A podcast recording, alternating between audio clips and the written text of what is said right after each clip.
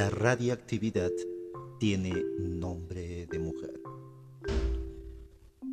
El uranio y el torio son los dos elementos radiactivos naturales que más abundan en la corteza terrestre. Su existencia se conocía desde 1789 y 1828, pero fue a punto de finalizar el siglo XIX gracias a Becquerel, cuando se descubrieron sus propiedades radiactivas. Pero hay muchos más elementos radiactivos en la naturaleza que nadie conocía, pues están ocultos en cantidades minúsculas en el interior de los minerales y por ello era muy difícil identificarlos, y menos cuando nadie sospechaba que existieran. Fue entonces cuando apareció una mujer, una de las poquísimas que en esa época pudieron dedicarse a la ciencia. María Slodowska era su nombre original. Pocos reconocen ese apellido, pero la cosa cambia si decimos que esta mujer, tras su matrimonio con el científico francés Pierre, adoptó su apellido y pasó a llamarse Marie Curie. Nació en Varsovia en noviembre de 1867, hija de Vladislav, profesor de física y matemáticas, y de Bronislawa, maestra pianista y cantante. María era la más pequeña de los cinco hijos que tuvieron sus padres. Cuando tenía nueve años de edad, murió su madre. Dos años antes ya había perdido a su hermana Sofía a causa del tifus. Por si fuera poco, la carrera científica de su padre se había visto truncada, pues entonces Polonia estaba ocupada por los rusos y la Universidad de Varsovia quedó bajo el estricto control de la autoridad zarista. Vladislao fue destituido de su cargo y tuvo que conformarse con ejercer como profesor en otra institución de menor prestigio y con un sueldo más pequeño. La gran ilusión de Mari era estudiar en la universidad, pero su padre estaba prácticamente arruinado. A pesar de graduarse en la escuela con las máximas calificaciones y ser la primera de su clase, no pudo conseguirlo de inmediato. Pues en Polonia ocupada por los rusos, las mujeres no podían acceder a los estudios superiores. Su única posibilidad estaba en estudiar fuera de su país. Ese sueño se cumplió cuando llegó a los 23 años de edad y pudo reunir el dinero para acceder a la Universidad de la Sorbona, en París. Allí estudiaban otras mujeres, pero con relación a los hombres era un número muy bajo. En aquella época había unos 9.000 hombres frente a un poco más de 200 mujeres. Y la cosa era peor en la rama de ciencias, donde estaba Mari, solo 23 mujeres de un total de 1.825 alumnos. El caso es que en 1893 se graduó en ciencias, la única mujer que lo consiguió ese año. Pero no solo eso, lo hacía como la primera de la clase. Sin embargo, Mary quería aprender más y se matriculó en matemáticas, obteniendo la licenciatura al año siguiente cuando conoció a Pierre Curie. Se casaron en 1895 y juntos realizaron importantísimos descubrimientos. Por desgracia, su matrimonio fue breve. Pierre murió en 1906 atropellado por un coche de caballos cuando atravesaba la calle Dauphine. Llovía y el suelo estaba resbaladizo. Marie lo pasó muy mal, tal como expresó en sus notas. Seguir trabajando en lo que le gustaba era lo único que le ayudaba en esos momentos. Los años que estuvieron juntos fueron muy fructíferos para la ciencia, a pesar de que trabajaron muy duro y en muy malas condiciones. Mary los recuerda como los años más felices de su vida. Pero todavía le quedaban momentos malos que pasar. Posiblemente los peores momentos de su vida fueron en 1911 aunque ya llevaba varios años viuda, se descubrió que tenía un romance con Paul Langevin, un químico de reconocido prestigio, de los mejores de Francia, colega y amigo de la familia. ¿Cuál era el problema? Que Paul estaba casado. Ese mismo año, en noviembre, cuando ambos estaban en Bruselas en uno de los famosos congresos Solvay, apareció en la portada de La Journal, uno de los diarios más importantes de París, una fotografía de Marie Curie con el titular Una historia de amor, Madame Curie y el profesor Lagavin. Los juegos del radio. A partir de entonces, la prensa se lanzó sobre ella, por lo que Marie tuvo que abandonar su casa por los insultos y ataques que recibía. Ambos lo pasaron muy mal lo único bueno de ese año fue que Mary recibió su segundo premio Nobel.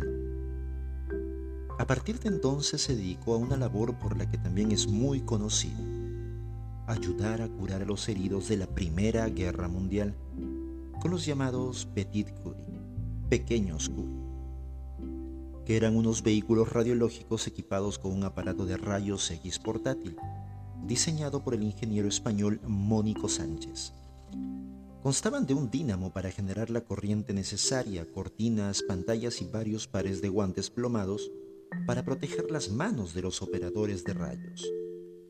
Ayudada por su hija Irene, un mecánico y un chofer, llegaba a unos 30 kilómetros del frente. Entre otras cosas, llegó a supervisar unas 200 salas radiológicas. Y uno de los problemas con que se encontró era la falta de personal especializado, por lo que en 1916 y 1918 organizó varios cursos para formar enfermeras. Al final de la guerra llegó a tener funcionando 20 de estos vehículos y se quedó con uno de ellos para su uso personal. En muchas ocasiones e, ella era quien lo conducía. Estaba pintado de gris, con una cruz roja y una bandera francesa. Madame Curie, como también se le conoce, fue la primera mujer en hacer muchísimas cosas, algunas tan importantes como doctorarse en ciencias, pionera en el uso de la radioactividad en el ámbito médico, primer miembro femenino en la Academia Francesa de Medicina, la primera en recibir un premio Nobel y la primera y única en recibir dos premios Nobel. Y además fue madre de otra mujer que también recibió el premio Nobel. Fue un ejemplo de tesón y lucha contra las dificultades no solo las típicas que se encuentran cualquier científico durante su trabajo de investigación, que por cierto, en este caso fueron importantes, sino también por la condición de ser mujer en un mundo científico dominado por los hombres. Pero vayamos a su labor científica. ¿Cuáles eran esos elementos radiactivos que descubrió y cómo lo hizo? Lo vemos en los siguientes posts son una de esas historias tan interesantes que aporta la ciencia, porque la intuición y el tesón de esta admirable mujer terminaron demostrando que tenía razón.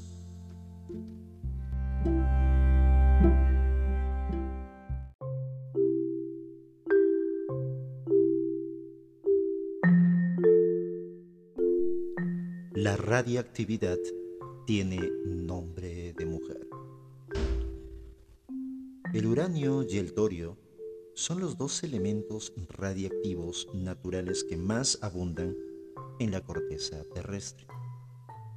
Su existencia se conocía desde 1789 y 1828, pero fue a punto de finalizar el siglo XIX, gracias a Becquerel, cuando se descubrieron sus propiedades radiactivas pero hay muchos más elementos radiactivos en la naturaleza que nadie conocía, pues están ocultos en cantidades minúsculas en el interior de los minerales y por ello era muy difícil identificarlos, y menos cuando nadie sospechaba que existieran. Fue entonces cuando apareció una mujer, una de las poquísimas que en esa época pudieron dedicarse a la ciencia. María Slodowska era su nombre original. Pocos reconocen ese apellido. Pero la cosa cambia si decimos que esta mujer, tras su matrimonio con el científico francés Pierre, adoptó su apellido y pasó a llamarse Marie Curie. Nació en Varsovia en noviembre de 1867, hija de Vladislao, profesor de física y matemáticas, y de Bronislawa, maestra, pianista y cantante. María era la más pequeña de los cinco hijos que tuvieron sus padres. Cuando tenía nueve años de edad, murió su madre. Dos años antes ya había perdido a su hermana Sofía a causa del tifus. Por si fuera poco, la carrera científica de su padre se había visto truncada, pues entonces Polonia estaba ocupada por los rusos y la Universidad de Varsovia quedó bajo el estricto control de la autoridad zarista. Vladislao fue destituido de su cargo y tuvo que conformarse con ejercer como profesor en otra institución de menor prestigio y con un sueldo más pequeño. La gran ilusión de Mari era estudiar en la universidad, pero su padre estaba prácticamente arruinado a pesar de graduarse en la escuela con las máximas calificaciones y ser la primera de su clase, no pudo conseguirlo de inmediato. Pues en Polonia ocupada por los rusos las mujeres no podían acceder a los estudios superiores. Su única posibilidad estaba en estudiar fuera de su país. Ese sueño se cumplió cuando llegó a los 23 años de edad y pudo reunir el dinero para acceder a la Universidad de la Sorbona, en París. Allí estudiaban otras mujeres, pero con relación a los hombres era un número muy bajo. En aquella época había unos 9.000 hombres frente a un poco más de 200 mujeres. Y la cosa era peor en la rama de ciencias, donde estaba Mari. Solo 23 mujeres de un total de 1.825 alumnos. El caso es que en 1893 se graduó en ciencias, la única mujer que lo consiguió ese año. Pero no solo eso, lo hacía como la primera de la clase. Sin embargo, Mary quería aprender más y se matriculó en matemáticas, obteniendo la licenciatura al año siguiente, cuando conoció a Pierre Curie. Se casaron en 1895 y juntos realizaron importantísimos descubrimientos. Por desgracia, su matrimonio fue breve. Pierre murió en 1906 atropellado por un coche de caballos cuando atravesaba la calle Dauphin. Llovía y el suelo estaba resbaladizo. Marie lo pasó muy mal, tal como expresó en sus notas. Seguir trabajando en lo que le gustaba era lo único que le ayudaba en esos momentos. Los años que estuvieron juntos fueron muy fructíferos para la ciencia, a pesar de que trabajaron muy duro y en muy malas condiciones. Mari los recuerda como los años más felices de su vida. Pero todavía le quedaban momentos malos que pasar. Posiblemente los peores momentos de su vida fueron en 1911 aunque ya llevaba varios años viuda, se descubrió que tenía un romance con Paul Lagevin, un químico de reconocido prestigio, de los mejores de Francia, colega y amigo de la familia. ¿Cuál era el problema? Que Paul estaba casado.